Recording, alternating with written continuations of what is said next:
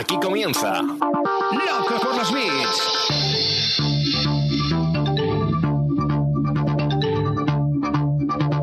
El podcast de e-commerce y marketing online de Emiliano Pérez Ansaldi.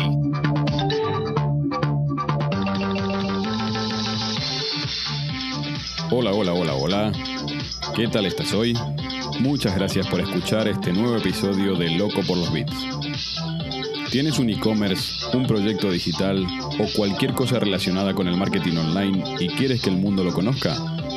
Déjame un mensaje en mi página web emilianoperezansaldi.com o escríbeme por cualquiera de mis redes sociales y estaré encantado de hacerte una entrevista. Este es el capítulo 1 de la temporada 1, espero que lo disfrutes. ¿Sabéis una cosa? Darwin nunca dijo eso de el más fuerte es el que sobrevive. Su frase exacta era un poquito más molona.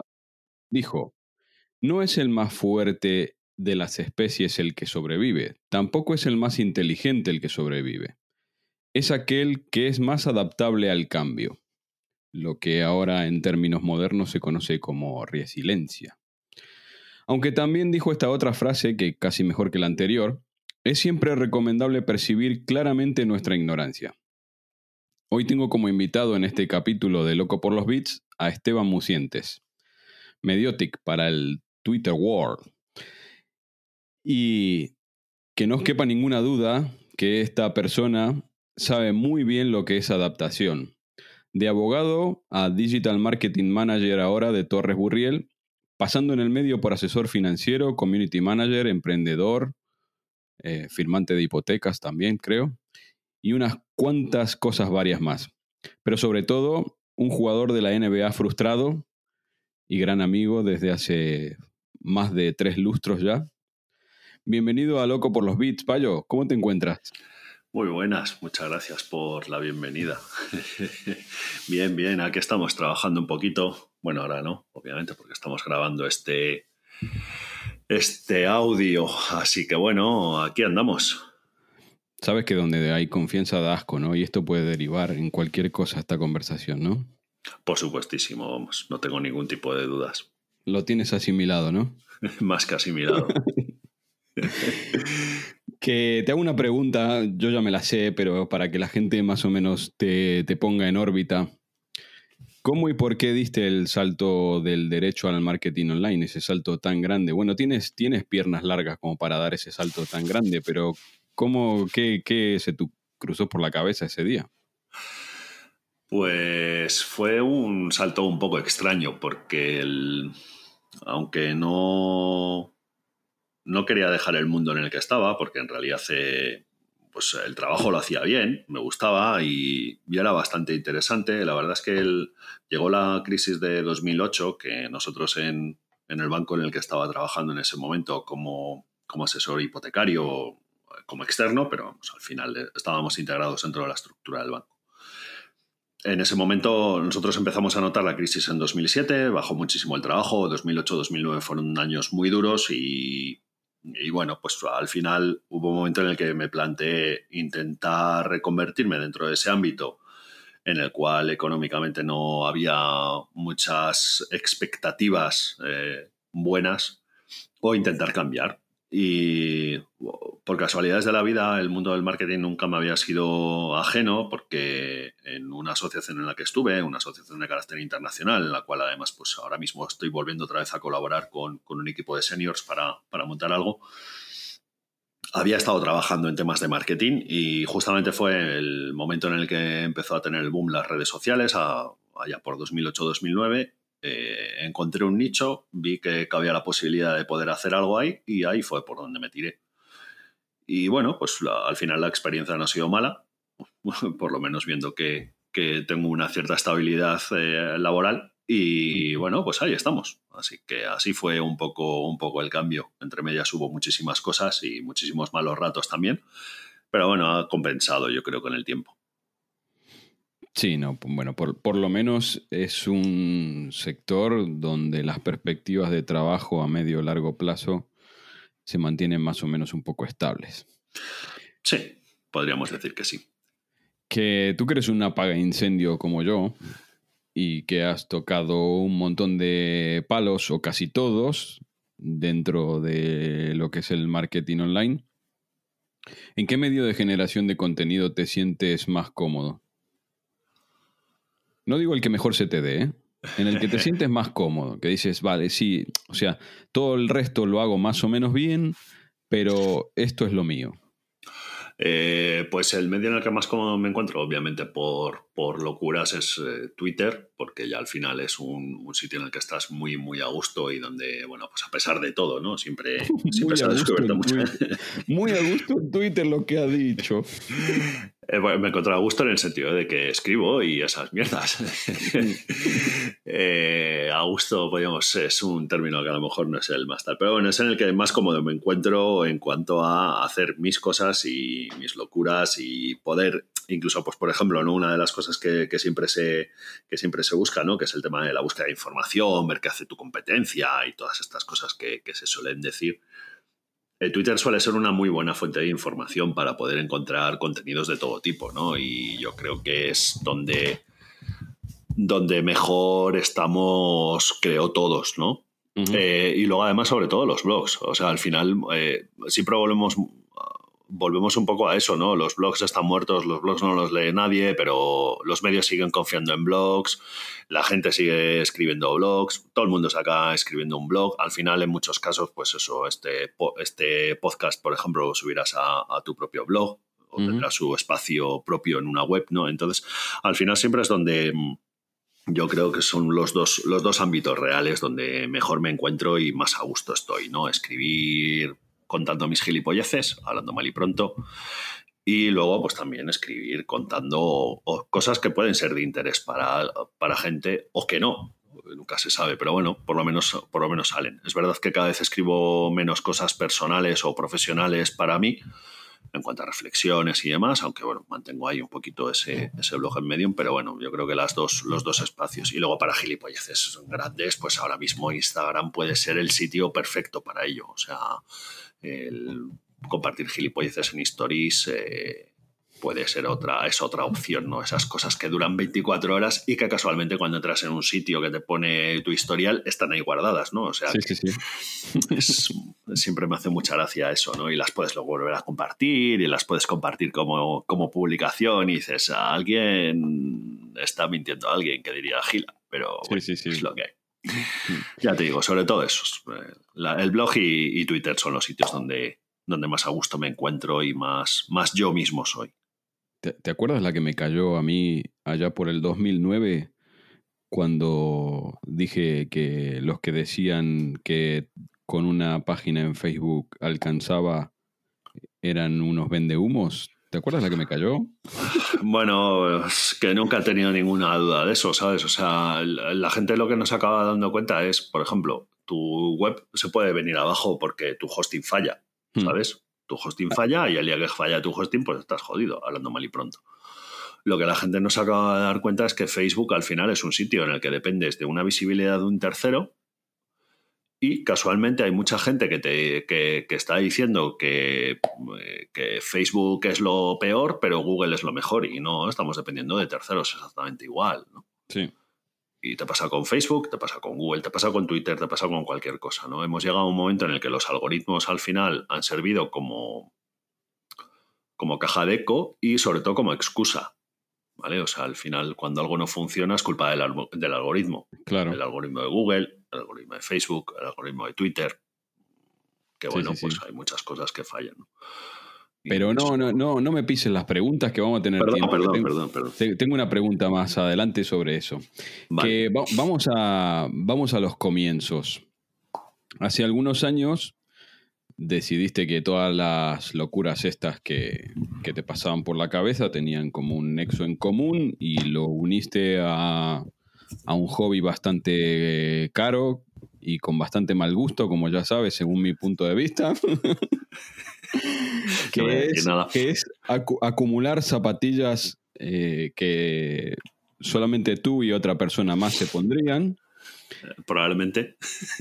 Pero dijiste, vale, esto es lo que me gusta y entonces vamos a transformar mi, mi hobby en un punto de experimentación pero ¿y por qué? O sea, ¿cómo, nace I Love Sneakers? que es para el que no sepa, bueno, cuenta también que es I Love Sneakers. A ver, el I Love Sneakers es como es el, el, niño de lo que debería haber sido una, un proyecto a lo mejor profesional más, más, más gordo y que, bueno, pues ya rondando un poco, un poco la cabeza por ahí, ¿no? Eh, en su momento surgió como a través de una conversación con, eh, bueno, pues eh, alguien que iba a montar una, una marca de zapatillas y, bueno, pues está, yo ya estaba explorando esa vía, ¿no? De, ver por dónde podía encajar alguna cosilla. También ayudó mucho la apertura del, del factory de Nike aquí. Eh, bueno, pues luego la relación con, con, Juan y con Laura en Pachanga y, bueno, pues otras muchas cosas más, ¿no? Eh, conocer a la gente de Donora en Bilbao y tal, ¿no? Y luego además también pues tener amigos que les, que les gustaban mucho las zapatillas, ¿no? Entonces en ese momento eh, no, había muchos, no había muchos blogs, sí que había unos cuantos, pero, pero no había muchos blogs y la idea era montar algo un poco más profesional. ¿Qué sucede? Que esa idea no, no salió adelante, pero yo, me, yo lo mantuve. Además, justamente coincidió que fue el año en el que salieron las malogradas Jordan 6 Carmine con ese vamos a decir, cuero tan plastiquero que nos sacó Nike y que es para escupirles en la cara. Pero que, bueno, pues era como una de las zapatillas hito, ¿no? Eh, de, las, de las que siempre había querido tener.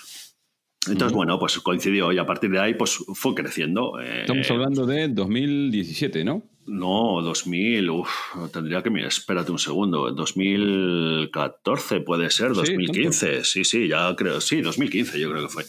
Em, entonces, bueno, era un momento en el que no todo el mundo estaba tan, o sea, sí que las zapatillas hablaba de ellas, el baloncesto vendía mucho más de lo que vende ahora. Y bueno, pues empezó a evolucionar. Eh, en su momento ya hubo gente que confió un poco en la idea de, en la idea de que los, los generadores de contenido no los grandes o los que tenían grandes volúmenes de seguidores en redes sociales podían ser una opción, ya había marcas que empezaron a confiar y luego sobre todo, pues bueno, eh, para compensar los gastos que, lleva, porque ya no solo son las zapatillas que te compras, sino también el hosting, donde tienes que trabajar ya con un hosting un poco más decentito, no puedes trabajar con cualquier cosa. Eh, pues bueno, empecé a explorar la vía de la afiliación y a partir de ahí han ido surgiendo cosas. Eh, pues hay un comparador de zapatillas, está luego el canal de, el canal de YouTube que he empezado hace poquito y que pues por circunstancias de la vida lo tengo ahí medio parado pero que tengo que continuar, está el Instagram que lo, lo abandono cada cierto tiempo y luego lo retomo, eh, bueno, cosas así, ¿no? Entonces al final es sobre todo un ecosistema en punto de encuentro donde se pueda hablar de, sobre todo de las cosas que a mí me gustan, ¿vale? Porque en un primer momento sí que empecé con un calendario de un calendario de lanzamientos y demás, pero es una labor bastante compleja, ¿no? Porque tienes que estar pendiente de todos los lanzamientos, saber cuándo van a ser, cuál va a ser la disponibilidad, si hay disponibilidad en Europa o no en Europa, si la marca te va a pasar assets o no te va a pasar assets, eh, etcétera, etcétera. ¿no? Mm. Entonces al final, pues bueno, eh, escribo de lo que me da la gana, de lo que quiero, de lo que me gusta, de lo que me puede llamar la atención y luego pues hago reviews de zapatillas de baloncesto porque soy así de, señor raro y aunque el baloncesto no vende, pues y mi rodilla está un poco maltrecha a la izquierda, pero eh, mm. bueno, pues aprovecho y bueno, pues al final siempre es una, una excusa para hacer algo, ¿no? Y explorar vías de contenido, etcétera, etcétera. Vale. Eh, sabiendo que lo haces todo tú, porque es eso, no deja de ser un, hobby un poco mejor estructurado y con una, justamente con una estrategia un poquito pensada, pero al final sigue siendo un hobby donde todo lo haces tú. Hmm. ¿Cuál es el funnel que tienes en la cabeza y cuál es el objetivo final? No estoy hablando del actual, ¿eh? estoy hablando del que te gustaría. Pues el objetivo final que me gustaría con esto simplemente es que, a la, que alguien pueda tomar decisiones con, con las viendo esas, viendo esas reviews de esas zapatillas o viendo las fotos o bueno, pues eso, que al final es un poco la idea del... O sea, mi funnel en realidad no existe como tal, ¿no? O sea, a ver, el funnel hay porque obviamente es importante generar dinero con esto, por lo menos para poder pagar los gastos que conlleva pero tampoco me supone un... No me quiero meter la presión de, un, de convertirlo en un proyecto profesional, al menos de momento, ¿vale? Eh, es verdad que, que, todo este mundillo ahora mismo está bastante profesionalizado, hay gente además que, bueno, pues, pues, sabe muchísimo de zapatillas y vive de ello, no a lo mejor de generar contenidos, pero sí de trabajar precisamente en ello, o bien en una tienda, en una marca o lo que sea. Y ese de momento no es mi objetivo. Yo, mi objetivo sigue siendo eso, una, una vía de escape y sobre todo el mayor, el mayor objetivo que, que tengo siempre en mente con él no es tanto el, el objetivo económico como el no quedarme fuera de. ¿Vale? Es decir, es una plataforma que me sirve para poder hacer pruebas en WordPress, es una plataforma que me sirve para poder adentrarme dentro del mundo del marketing y afiliación, que es un mundo donde todo el mundo habla, todo el mundo habla, pero no todo el mundo sabe y donde además hay muchas cuestiones que son complejas. Me permite trabajar un poquito la analítica también para no quedarme fuera en caso de que en algún proyecto no lo toque o esté una temporada sin tocarlo. Entonces, bueno, siempre son, son pequeñas cosas, ¿no? Y además también como es un sandbox en realidad, ¿vale? Que es, el, mi cajita de arena particular, donde hago mis pruebas y donde jugueteo con, con, mis cosas, con lo cual, pues bueno, al final es la, la, manera de estar al día, ¿no? Y también una manera en la cual, pues bueno, ver tener diferentes fuentes de información, ver qué es lo que dice cada una de ellas, etcétera, etcétera, ¿no? Eh, pero vamos, ya te digo que no, no tengo una idea de convertirlo en algo profesional. Eh, soy un señor mayor al cual le gusta el baloncesto, que es una cosa que no le gusta a nadie. Eh, soy un señor mayor que además ve las retros como cosas, como oportunidades perdidas para poder hacer cosas molonas. Soy una persona que no entiende por qué las marcas dejan de vender en tiendas pequeñas de, de barrio su producto de línea, a pesar de que sea producto de línea de 50 euros. Entonces, mm. bueno, al final siempre son, son estas cosas, ¿no? Y, pero bueno, es un, es un mundillo, el mundo de la moda es un mundo difícil y el mundo además de la moda deportiva, eh, donde se junta todo, ¿no? Desde la tendencia de las leisure, este nuevo de ropa que te sirve para cualquier cosa, eh, el lifestyle puro y duro de zapatillas que no son de rendimiento, pero simplemente parecen zapatillas, pero no dejan de ser zapatos y tal. Mm. Sí que permite ver las cosas desde una perspectiva de cambio que además en estos últimos años ha sido bastante grande.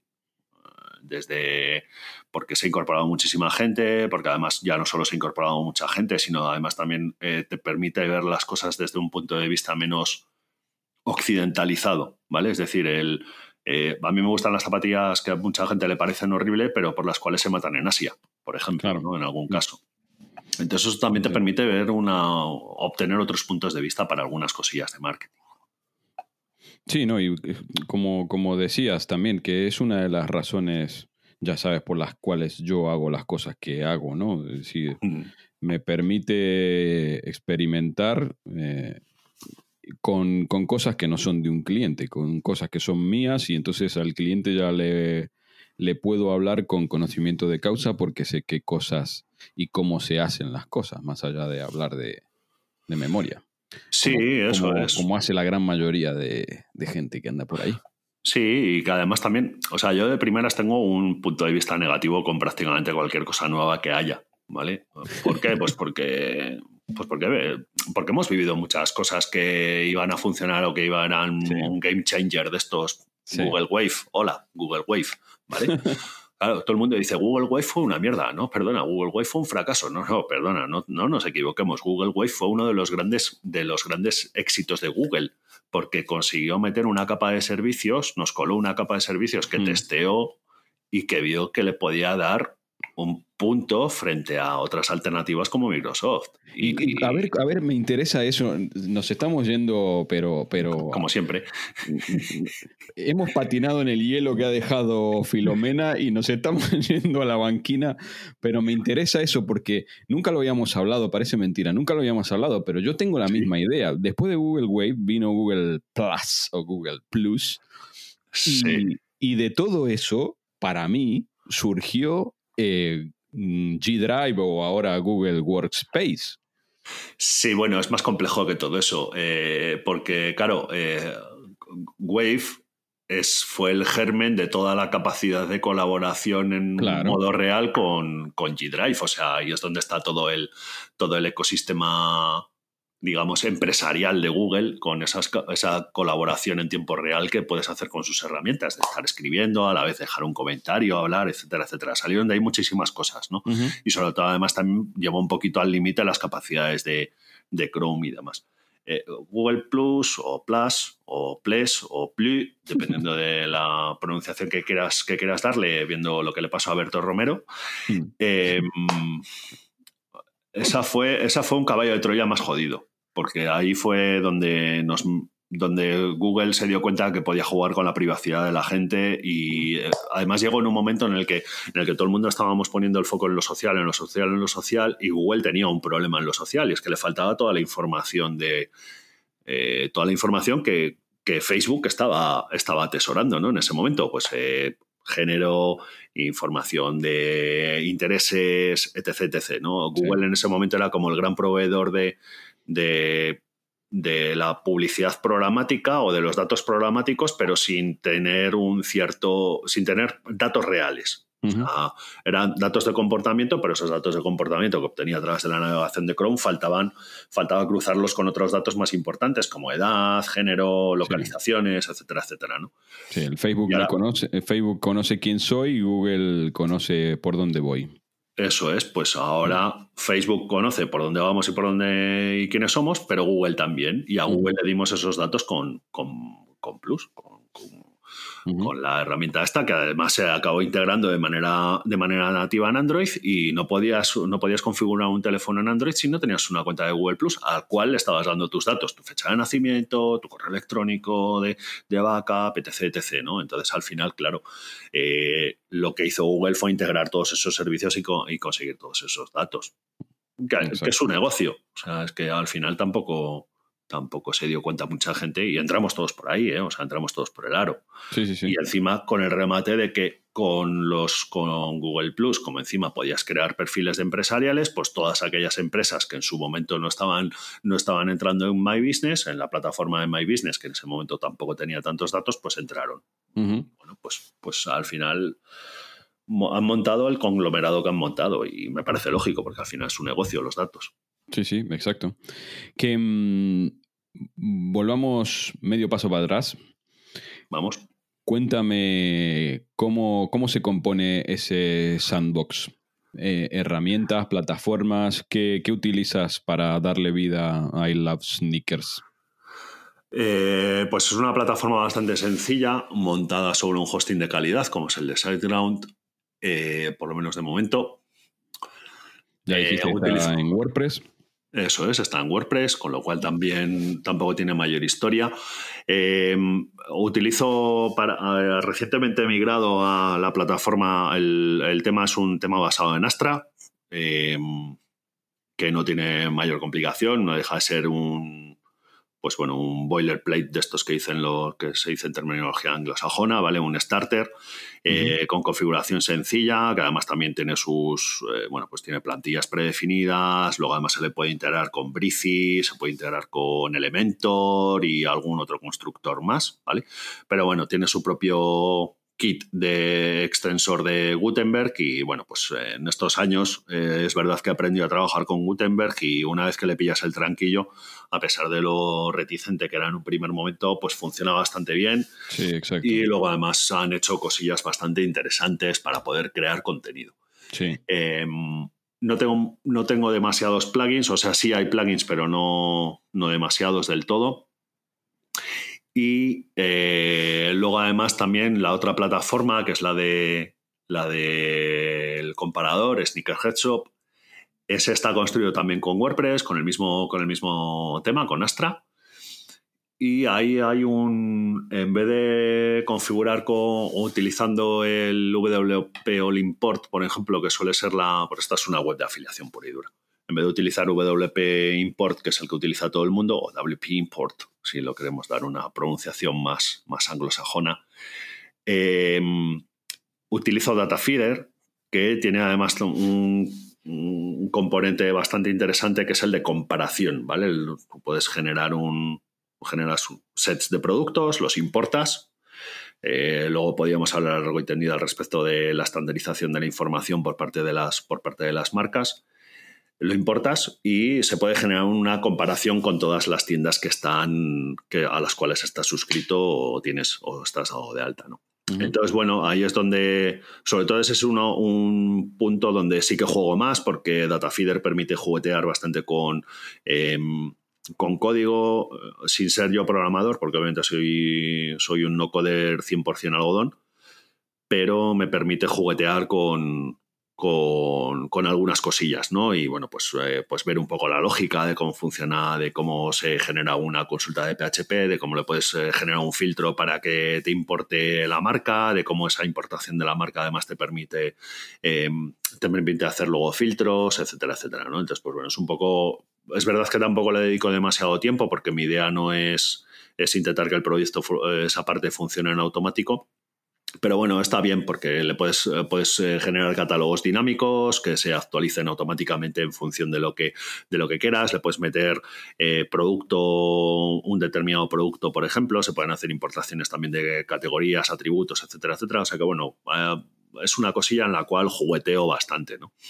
Y sin, sin tampoco tener unas grandes expectativas. O sea, no es mi idea jugar o conseguir que el eh, me genere, yo que sé, como prometen los, los vendemotos estos, ¿no? De generarte mil euros al mes con una web de nicho. Pues no, ni es una web de nicho, ni es una idea nueva, ni nada. Pero bueno, es un testeo que me sirve para poder, eh, para poder ver cosas y lo que dices tú. O sea, es si tengo que romper algo, que sea algo mío y no, y no un cliente con un presupuesto que muchas veces tienes que optimizar primero para ganar dinero tú, porque es una cosa que también parece como que es un que es una cosa que no se puede decir en España, lo de tengo una empresa para ganar dinero, pues porque sí, pues joder, porque hay que pagar facturas, porque hay que pagar una hipoteca y porque, bueno, pues por muchas cosas, mm. Pero que, bueno, pues al cliente no le puedes romper romper el presupuesto porque tú tienes una idea loca. No, claro. ¿Sabes? Entonces, pues bueno, hay jugueteo, he hecho mis raticos, mira a ver, pues eso es un poco, ese es el stack tecnológico, o sea, no hay, no hay una complicación larga. Y después la, la newsletter que tienes está en, en MailChimp, ¿no? No, eh, la mudé. Eh, ¿La mudé de MailChimp, sí, porque MailChimp es, es, que me da mucha pereza MailChimp. Entonces al final llega un momento en el que, o sea, como ya he trabajado tantas veces con MailChimp, ya, o sea, es verdad que MailChimp es, es una gozada, es súper tal, no sé qué, no sé cuántos. Pero llega un momento en el que el crecimiento te genera cierto repeluco. Entonces, eh, aprovechando la experiencia de... con AppSumo, la migré a SendFox, que es un servicio de, que está dentro del ecosistema de, de AppSumo y que, bueno, pues eh, está bien porque es un pago único de por vida. Eh, puedes acceder a la, versión premium. Tengo, creo que son como 10.000, eh, tengo la posibilidad de añadir hasta 10.000 contactos, me parece, 11.000, algo así, sin tener mayor historia. Y si luego además necesitas ampliar, pues haces otro pago y ya está. Y funciona bastante bien. Me libera además también de una cosa que es el formatear las, formatear las newsletters para un para una visualización web. Es verdad que te quita una cosa que es el poder, el poder verla en el, verla en el navegador, pero mandas un correo.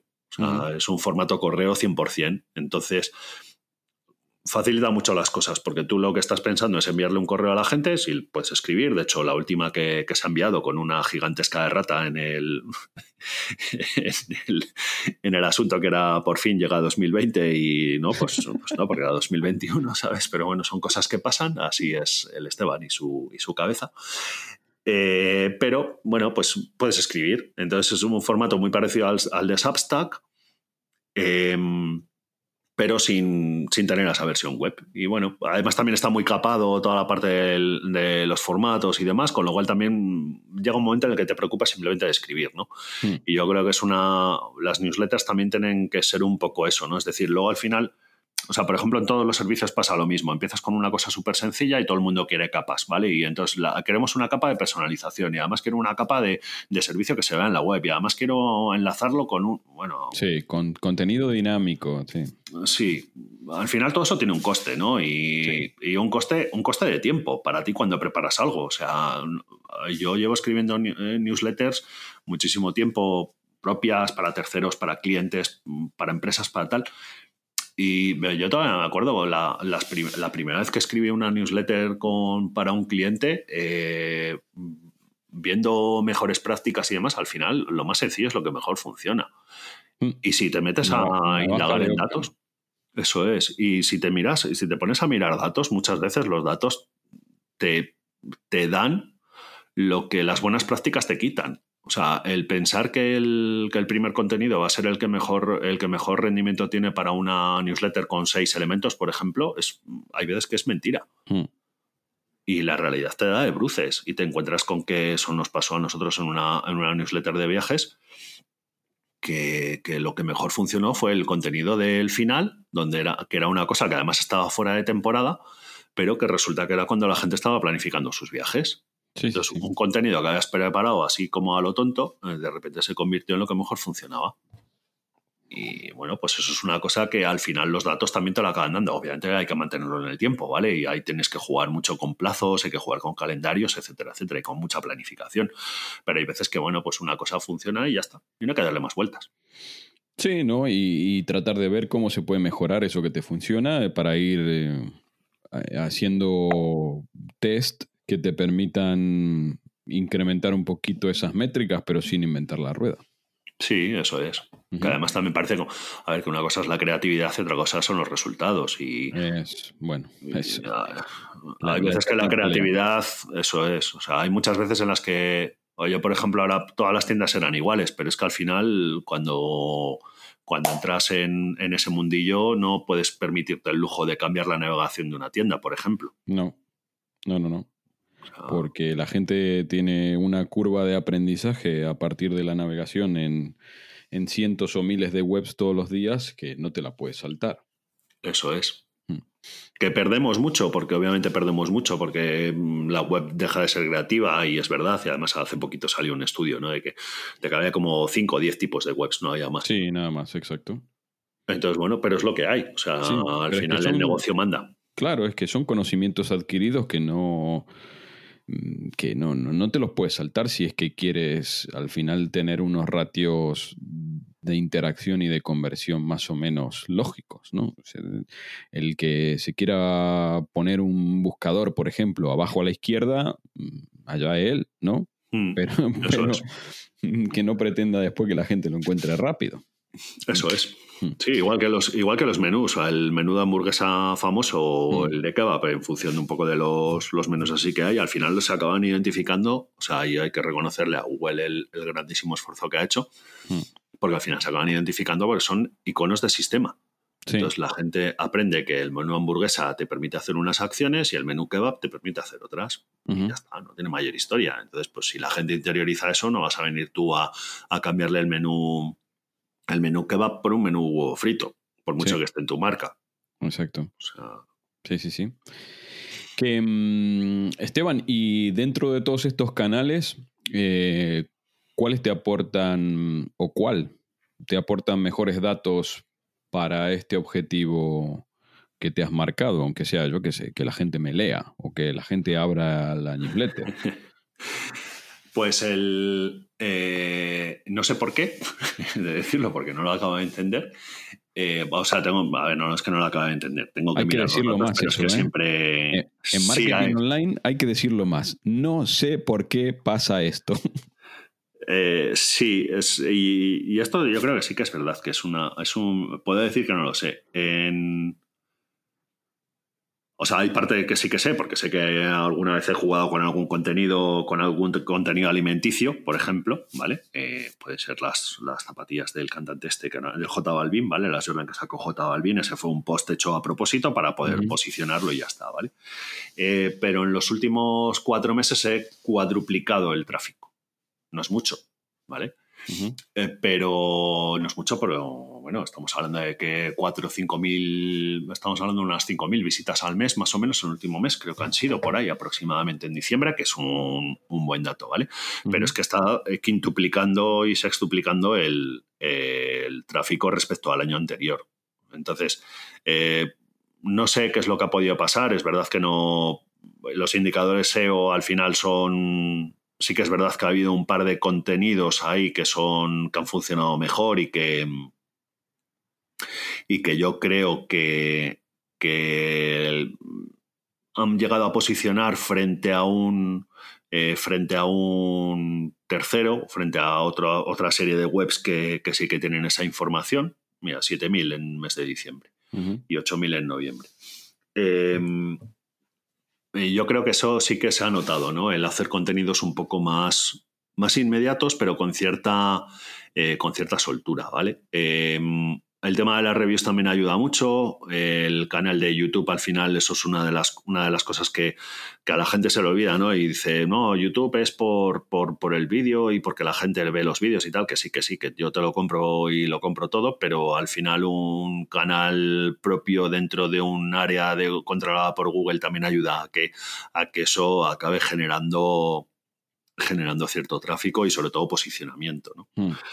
Pero vamos, en realidad, ya te digo, no lo entiendo. No sé si es porque ha habido alguna actualización de alguna de las actualizaciones del, de Google de los últimos meses ha llegado a afectar a algo. Eh, técnicamente la plataforma no ha tenido ningún cambio más allá de la plantilla y tampoco es una cosa que sea muy loca.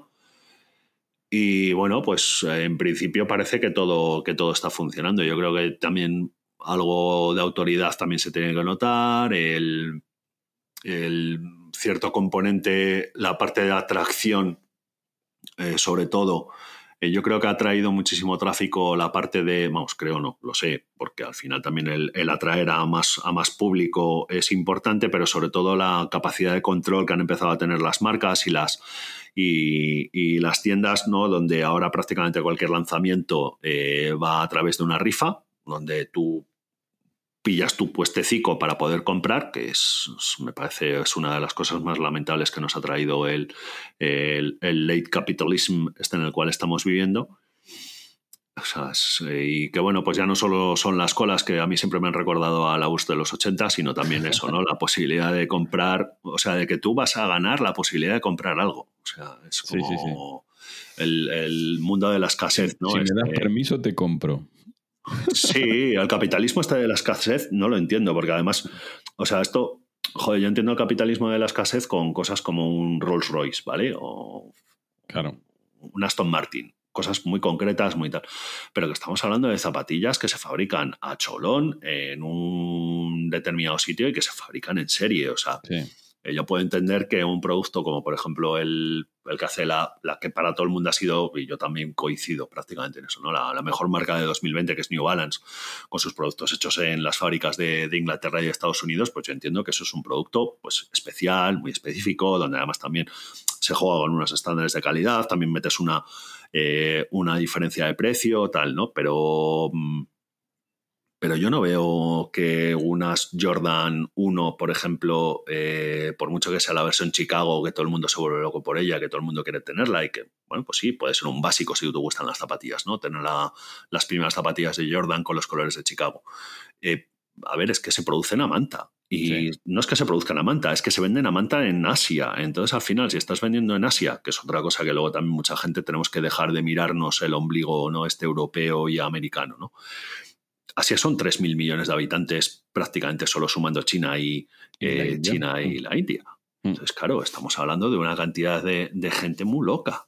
Entonces, bueno, pues eso se va a vender a Cholón allí y hemos de darnos cuenta que, no es un producto tan exclusivo si se vende en todo el mundo. Hay tiradas muy cortas, tiradas de 50.000 zapatillas, de 100.000 zapatillas, tal, pero aún así, o sea, y si no es ese color, pues ya tendrás otro. también mm. eso es una cosa que es verdad que yo tengo mi tara con las, con las Jordan 6 y haría un Pokémon con todas ellas, pero, pero claro, al final desde las... Yo con dos colores me conformo, con las carmín y con las negras, y tengo los dos pares. Entonces tampoco, ¿sabes? O sea... Y es, que es verdad, es algo muy raro. O sea, este momento en el cual el, yo creo que nos hemos vuelto locos todos con, con ser especiales y con la parte y con la parte experiencial esta y al final llega un momento en que la experiencia es que todos somos iguales y el especial, pues el único que es especial en este mundo sigue siendo Ralphie Bigun, o sea, no hay más. Entonces, no sé. Que mm, hablando de, hablando de especial, si, si hoy te regalaran 10.000 euros, ¿dónde los pondrías? Eh, solamente para el proyecto I Love Sneakers, ¿eh? ¿Dónde los pondrías y por qué? Pues mira, por ejemplo, los pondré en un curso de vídeo Vale, bien.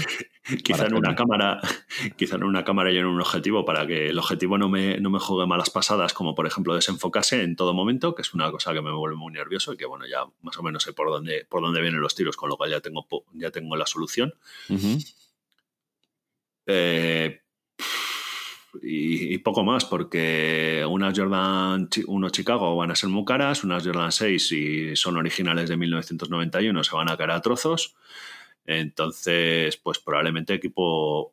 Bueno, no, miento. Eh, también en un, en un puñetero M1 de Apple, con sus chips dedicados para, para trabajar con vídeo, que los veo y, todas las pruebas de rendimiento y digo, me cago en la madre que me parió, porque seré tan mm. crítico con Apple cuando mm. se pone.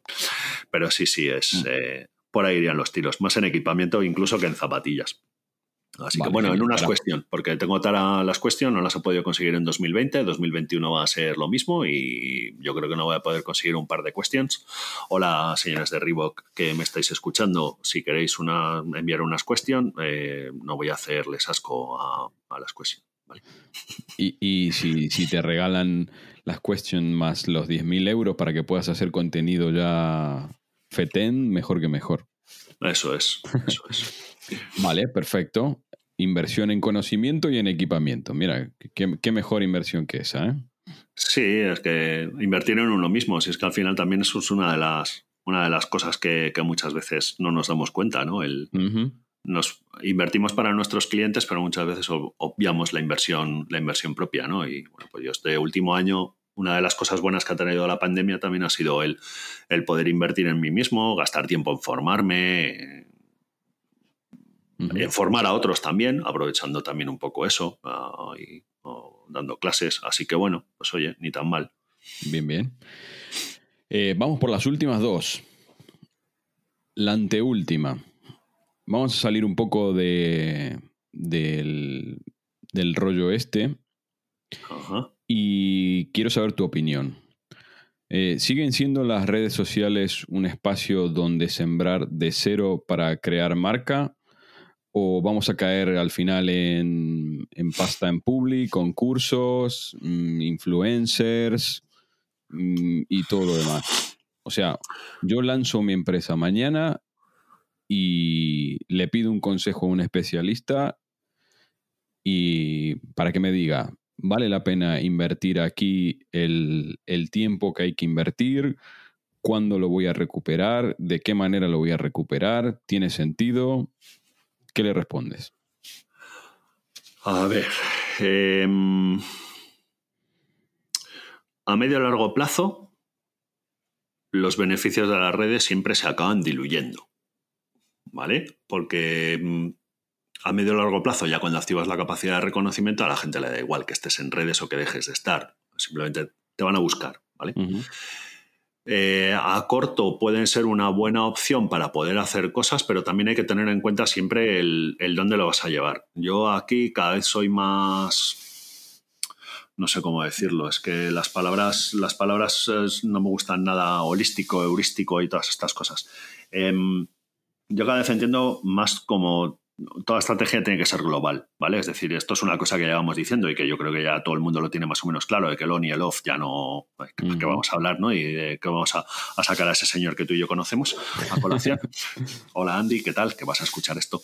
Em, pero es verdad que la parte on y la parte off tienen que ir de la mano. Y ya no hay on y ya no hay off. O sea, ya es, comunicación. Y aquí eh, me gusta jugar mucho con estrategias en las cuales eh, hay anuncios, ya no solo hay anuncios, sino escribes en un sitio. Eh, hay estrategias de PR también, porque mm, nos estamos olvidando que la prensa al final es una buena forma de darte de conocer, ¿no? Sí, sí. Y, si sales en un periódico, eh, la gente que lee ese periódico te va a conocer. Y si la gente de ese periódico te va a conocer, te va a probar, ¿no? Y más cuando estamos hablando de servicios, cuando estamos hablando de productos, ¿no? Y la cuña de radio en emisión regional y todo eso que sigue funcionando. Exactamente. O sea, yo, por ejemplo, sigo sin entender que el, público. o sea, es que es el, lo acabas de decir. O sea, la cuña de radio de 20 segundos en el programa de. Eh, en el programa local de varietés diarias eh, que se emite a las 11 de la mañana, o bueno, en las desconexiones locales de 12 y media a 2. O sea, eso para una empresa local es, es una de las mejores plataformas. Eso y tener su Google bien, su Google bien, bien cuidadico, ¿vale? Su Google My Business, que esté la propiedad verificada, etcétera, etcétera. Pero eso, y la radio te lo da y no es una inversión tan grande. Porque al final empiezas a hablar de ads y aunque se hayan simplificado muchísimo las experiencias de, o bueno, las experiencias, la forma de, la forma de poner en marcha anuncios de anuncios en Google Ads, al final pues eh, tienes que tener una medición de esos resultados y muchas veces eso no se consigue. Entonces, bueno, eh, yo creo que todo es un todo suma. ¿Vale? Pero las redes en un momento determinado también pueden llegar a restar porque estás generando un espacio que no controlas tú. Mm. Entonces, por mucho que quieras, y bueno, ahora mismo tenemos también un poco un, caso paradigmático, ¿no? Utilizando esa palabra que tanto odio en, en Twitter con la viralización del, del mensaje de un restaurante vallisoletano, que, bueno, pues a ver, es que no me parece, o sea, me parece lo, primero, si conoces ese restaurante, eh, sabes perfectamente cuál es, cuál es la política del restaurante, si no te gusta, te vas a otro. O sea, yo es que no entiendo estas cosas de, tal, y las, y las normas las ponen ellos porque estás en su casa. O sea, que tú vas a pagar, pero también tienes que tener en cuenta que estás hablando, estamos hablando de otras cosas. Entonces ahí es donde las redes te lo pueden dar, pero también te lo pueden quitar, ¿vale? Porque el grado de exposición de las redes no es controlable. Sin embargo, el trabajo con, medios, el trabajo con tu propia web, con otras cosas, a medio o largo plazo suelen dar siempre beneficios y mm. además es un gran beneficio a nivel reputacional. O sea, que es que, eh, porque las redes lo que hoy te lo dan, mañana te lo quitan. Hoy puedes ser el héroe, el héroe para todo el mundo y mañana ser el villano y tener que cerrar tus redes sociales porque todo el mundo te, mete como villano, ¿no? Mm. Entonces, una cosa que, que yo creo que no ayudan a generar marca, pero no debería ser la, la, herramienta fundamental para crear marca, ¿vale? O sea, como herramienta están muy bien, pero no es la herramienta fundamental, entonces no pueden ser nunca el medio o, total, 100%. A ver, yo no quiero influir en tu respuesta, ¿eh? Sabes que además opinamos muy parecido mm, demasiadas veces, incluso es peligroso esto que estoy diciendo, sí. por el bien de tu salud mental y la mía. Bueno.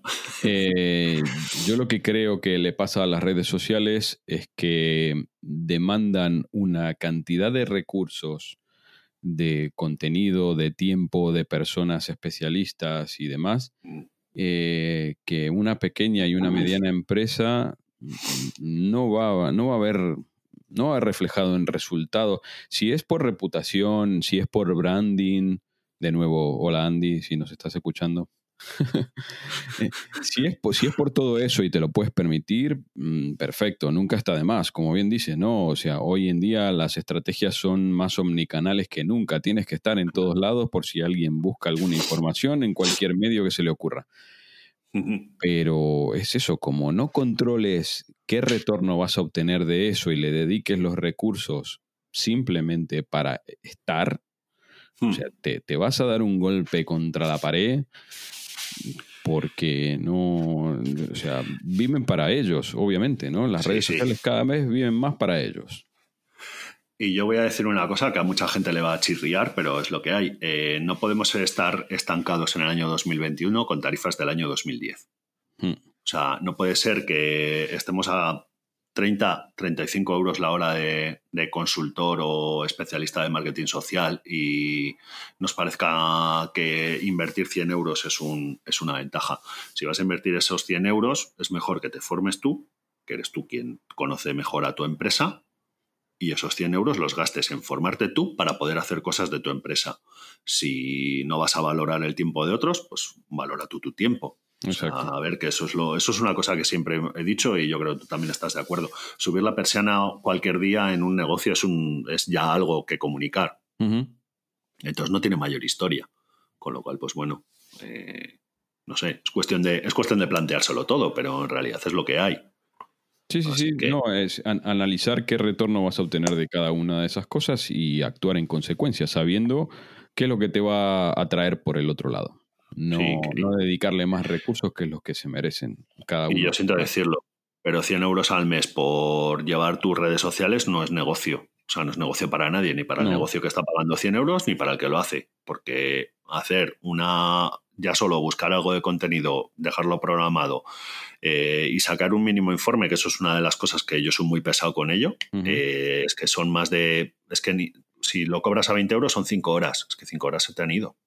O sea, solo de pensarlo ya se te han ido las 5 horas. Sí, sí, sí, no, eres, no eres capaz ni de, ni de recuperar los, los posts o, las actualizaciones de una palabra clave con ese Eso es. Correcto. Nada, nada. Mm. Sí, sí, sí. Em, última, señor. Vamos a sacar un poco la, la, bola de cristal o las cartas del tarot. No, por favor. si tienes una duda que te atormenta. Nunca le preguntes a Esteban. Ni se te ocurra preguntar a Esteban. Eh, ¿cómo, ves el, futuro del marketing online? Y, o mejor dicho, mira, te, formulo mejor la, pregunta. ¿Qué trabajo te imaginas haciendo dentro de cinco años? Dentro del marketing online, obviamente. No te me vuelvas a asesor financiero. Eh, espero que caiga el meteorito antes de una puñetera vez, con lo cual eh, estaríamos todos mucho mejor probablemente. Eh, bueno, teniendo en cuenta que el meteorito no va a llegar, pues... Em, pues es que no lo sé, o sea, en realidad no lo sé. El, paso adelante... he dado muchos pasos adelante, muchos pasos atrás. Creo que los pasos adelante, sobre todo, lo que me han permitido es tener una versión mucho más global de todo el de todo el marketing y ya no solo del marketing, sino incluso de otras muchas cosas. ¿no? Eh, yo creo que en el, en el camino de aprendiendo muchísimo, tanto de gestión de equipos, gestión de gente, gestión de equipos, más o menos lo, lo, traía de, lo traía de serie después de trabajar con, de tener a siete personas a mi cargo. Pero sobre todo me veo más, el, no tengo ningún tipo de, de ni de problema en evolucionar ni nada. Yo creo que aquí ahora sí que va. Hay una tendencia ahora más o menos que es toda la parte de interfaces de voz, donde yo creo que sí que vamos a obtener bastantes buenos resultados en breve, eh, porque todavía los, los asistentes virtuales no dejan de, de responder únicamente a ciertas órdenes y poquito a poco irán mejorando para poder responder a más órdenes eh, o interpretar el contexto en el cual se está, se está haciendo. Eh, pero yo me veo más o menos más o menos donde estoy ahora mismo. No tengo ningún. Creo que más o menos estoy tocando techo por formación, por, por, tiempos, por conocimientos y demás. Y luego además también porque llega un momento en el que soy un, poquito perro viejo y las novedades al final me acaban costando más de lo que, de lo que creía que me iban a costar. ¿no? Entonces, con, estar donde estoy ahora mismo, ayudando a que. ayudando a gente a poder sacar sus objetivos adelante, a, mm, ayudar a interpretar datos y, mejorar un poco más, porque obviamente también eh, siempre somos susceptibles de mejorar, con, eso me conformo. Y con estar como estoy ahora mismo un poco más tranquilo y, y demás, que siempre he tenido años muy con muchos altibajos, creo que, que me basta. Y a nivel de cosas que pueda haber, ya te digo, yo creo que interfaces de voz puede ser un poco una, una cuestión que puede ahora sí que haber más mejoras, por, por, sobre todo por la capacidad de computación que hay, ¿vale? Que es una cosa que hace unos años no había y que con toda la con todos los servicios que se han ido moviendo a la nube, creo que mm, sí que sí que se va a notar una cierta mejora y espero que toda la parte de deepfakes, de, de vídeo para crear mm, contenidos malignos, eh, pues deje de, deje de existir. Eso serían, serían mis dos predicciones tecnológicas para dentro de cinco años. Pero como el ser humano es como es, pues no tendremos ni la una ni la otra. pues no, no, son malos objetivos, ¿eh? No son malos objetivos. Yo te veo, esperemos que el 2021 nos deje un poco simplemente avanzar, aunque más no sean pasitos cortos, pero que nos deje, que nos deje avanzar, que la perspectiva eh, en este momento en el que estamos grabando esto está bastante, bastante chunga, pero por lo menos. Y encima llegan señales de Ganímedes. Claro. es que vaya tela. Así que eso, esperemos, esperemos que podamos con pasitos cortos ir dando por lo menos algunos hacia adelante. Eso es. Que, señor, nos acercamos casi a la hora, así que yo creo que damos por concluido este, este primer episodio de tu primera visita. Seguramente habrá más para hablar sobre, sobre otros temas. Cuando quieras. Pero con este espacio que me has concedido me, conformo de momento por hoy. Que te mando un abrazo grande. Otro de vuelta. Espero eso, espero que tu recién comenzada andadura por con la gente de, Torres Burriel, amigos también a los que muy pronto tendremos por aquí hablando de, lo que más saben. Eh, espero que sea con toda la suerte del mundo, con toda la que te mereces. Así que, bueno, eso, que te mando un abrazo grande y que espero verte pronto en vivo. Sí, hombre, a ver si nos, nos tomamos una cañita prontito. Esperemos. Un chisme. esperemos que sí. Por lo menos cuando haga más calor, que si todo viene como, como hasta ahora y nos dejan solamente tomarlo en terraza, hoy yo creo que no es el día. hoy al sol a lo mejor pues se puede estar, pero cinco minutos más no. Esteban, un abrazo gigante. Muchas Otro igualmente. A ti, hombre. Un abrazo. Chao, chao. Y hasta aquí nuestro episodio de hoy. Espero que lo hayas disfrutado tanto como yo. Muchas gracias por tus likes en todas las plataformas de podcasting. Te espero en el próximo episodio de Loco por los Beats. Me parece que se nos ha acabado la batería y esto llega a su fin.